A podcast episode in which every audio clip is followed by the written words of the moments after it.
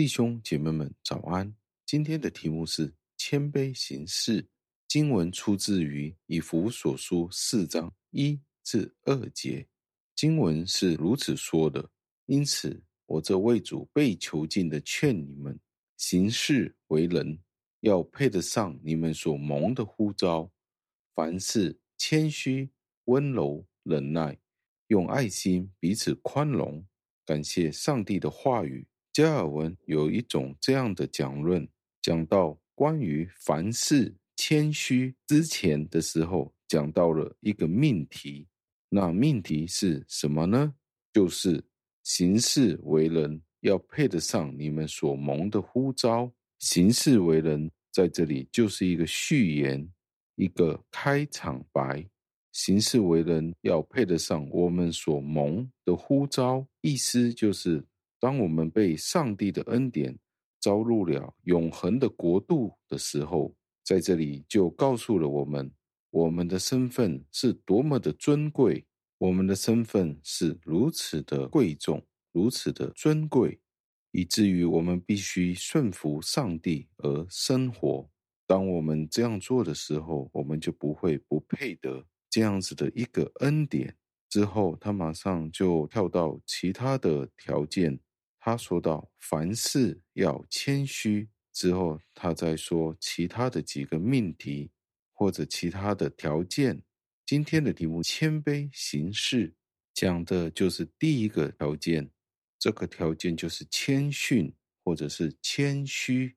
为什么谦虚或者谦逊是第一个条件呢？他讲到的时候，这个条件是先于第二个条件——温柔。在温柔之前。我们需要有一颗谦虚的心，或者是谦卑的心，这样才使得我们可以容忍我们的弟兄姐妹们。我们没有谦虚或者谦卑的时候，哪怕我们有了一百次的团结，但是当我们没有谦虚的时候，到了第一百零一次的时候，我们的团结也会被攻破。所以我们要记住，培养对其他人有。温柔的态度。当我们没有谦卑的时候，那一百次的团结只是一个表征。就算有一百次的团结，到了第一百零一次的时候，也会被攻破。所以，要我们记住，培养对其他人友善的态度，必须让谦卑先行。我们必须留意对他人粗鲁或者是骄傲。轻蔑的言语是从何处而来的呢？争吵、侮辱、责备又是从何而来的呢？当人们过于自我的中心，过于爱自己、爱自己利益的时候，这个正正就是粗暴、轻蔑的言语、争吵的言语的结果了。所以，抛开傲慢，抛开自我取悦的欲望。可以使得我们成为温驯，使得我们温柔，而我们的脾气也可以变得顺服。我们可以原谅其他人的行为，所以我们要非常注意这个教导的安排与次序。我们本性里面有的凶残与自私、自利，可以得到制服，在我们变得温柔之前。如果我们强硬的逼死其他人，告诉他们说：“你必须要温柔一点，再温柔一点，不要再这么粗鲁了。”其实这是毫无用处的，因为我们自己也未被顺服。我们必须先从谦卑这件事情开始，不然寻找温柔是毫无意义的。让我们默想教会的合一，教会的合一是源于谦卑。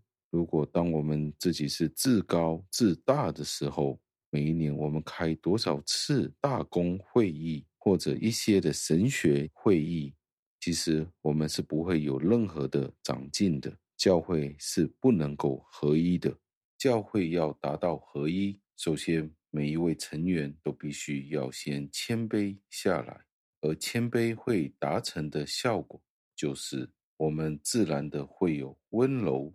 忍耐和对彼此的宽容，我们今天必须审查自己的谦卑或者是谦逊。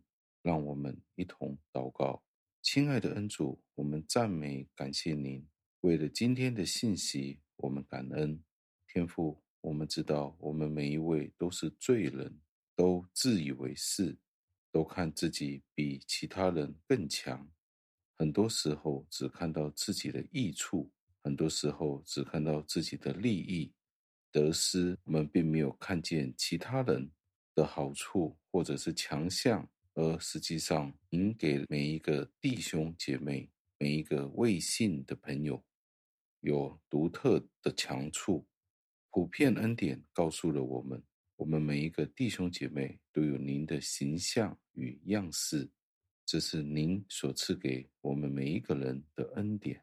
我们今天毫无可夸。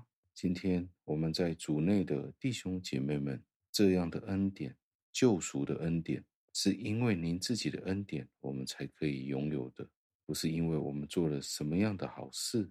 所以再一次，我们谦卑自己，因为我们只不过是尘土，只是被造的人，我们毫无可夸之处。让我们谦卑下来，承认主权是在您身上的时候，我们才可以看到教会有合一的希望。希望我们每一位弟兄姐妹在您面前。可以学习更加的谦卑，因为我们知道，如果我们没有谦卑，教会所有的事工都将失败。我们将这的祷告是奉我主耶稣基督得胜的尊名求的，阿门。